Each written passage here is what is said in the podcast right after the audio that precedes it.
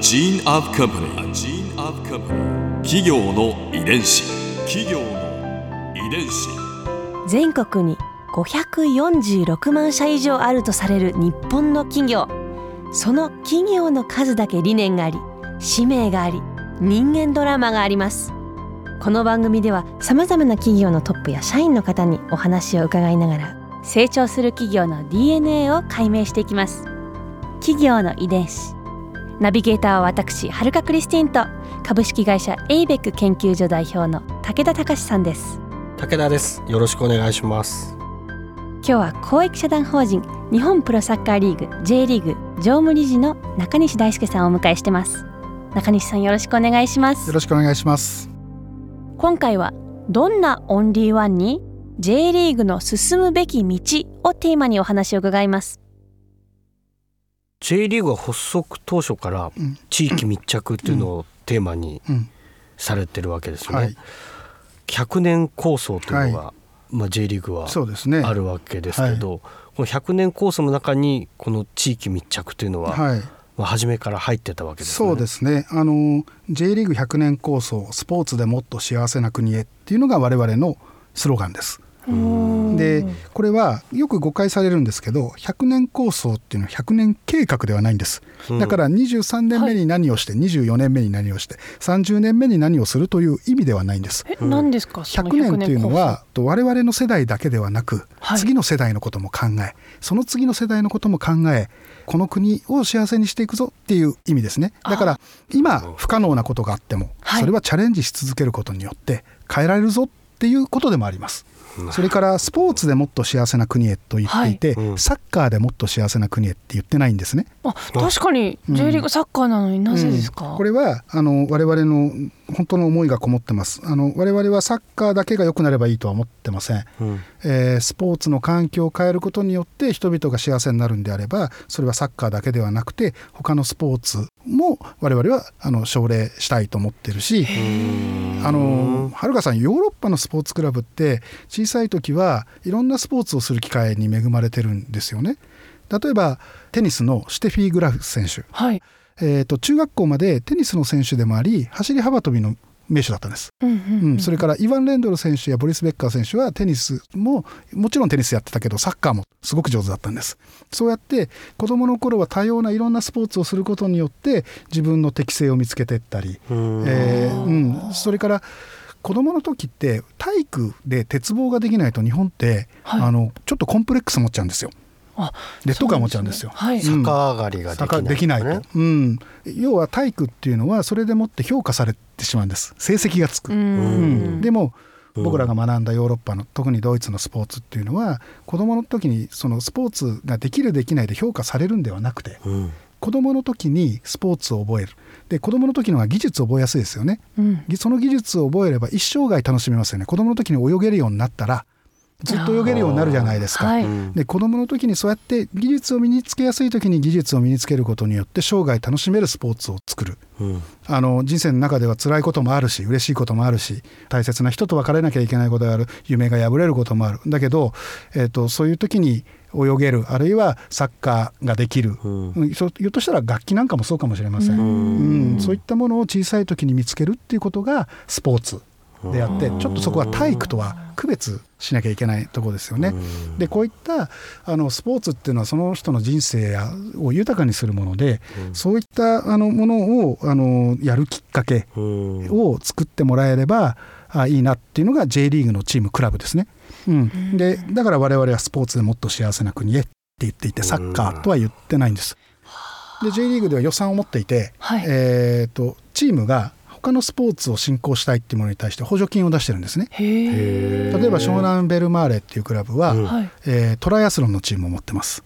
アルビレックス新潟は、あのバスケットのチームを持ってるし、えー東京ベルディや FC 東京はバレーボールのチームを持ってます。へええっと、そういったことをそのサッカーはすごくシンボリックな、ものでそこに人が集まってきていろんなスポーツを楽しめる、えっと、そういうものを作りたいと思ってるのが我々の理想です。だから23年経ってどこまで進んでるかっていうとまだまだだと思いますけれどもあの志はそういうところに持ってるんですね。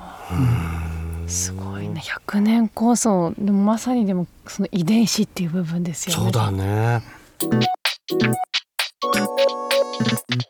企業の遺伝子どうしてこんな志高く始まったんですか？確かに。J リーグは。J リーグは93年に発足したんですけれども、えーその時こういうプロリーグを作りたいっていうのはあの今日本サッカー協会の最高顧問で、えーバスケットボール協会の会長にもなった川淵三郎、はい。あの僕の元ボスですけれども、あそうなんですね、はい。えー、と彼が東京オリンピックの選手だったんです。うんうんサッカーの選手だったんですね。でオリンピックの前の合宿をドイツではいやったんです。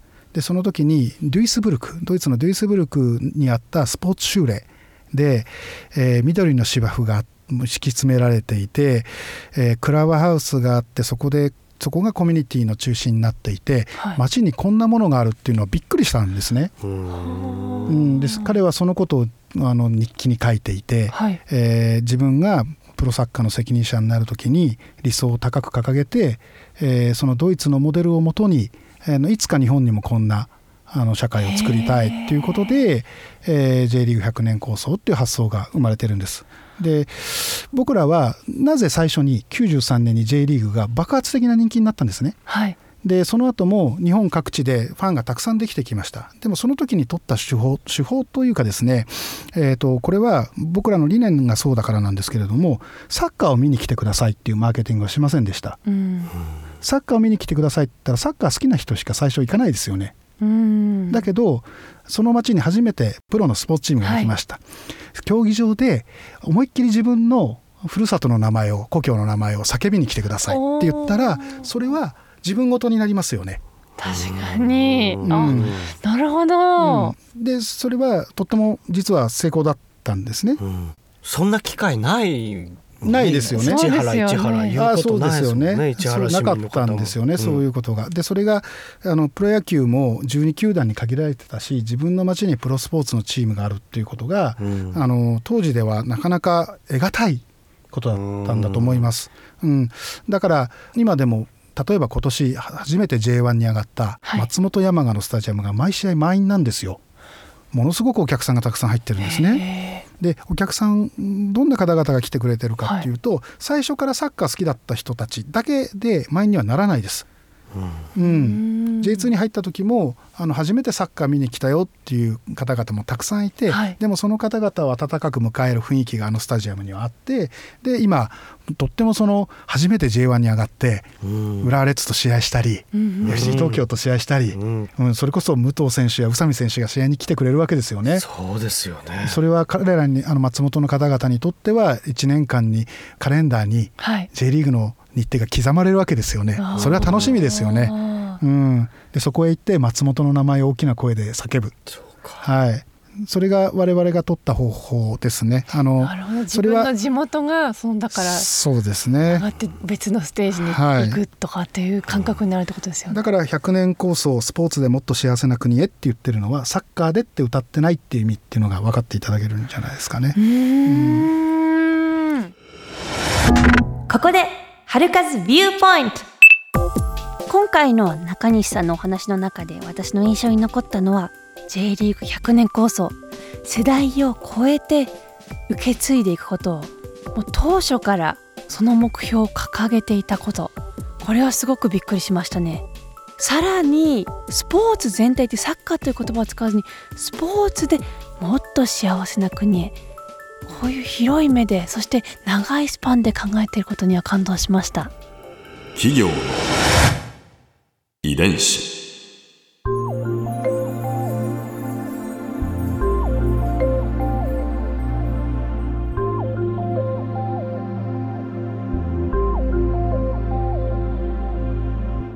さてこの番組はポッドキャストでも聞くことができます。番組ウェブサイトにアクセスしてみてくださいアドレスは www.jfn.co.jp スラッシュ ki です。それではまた来週お耳にかかりましょう。企業の遺伝子ナビゲーターは私はるかクリスティンと株式会社エイベック研究所代表の武田隆でした。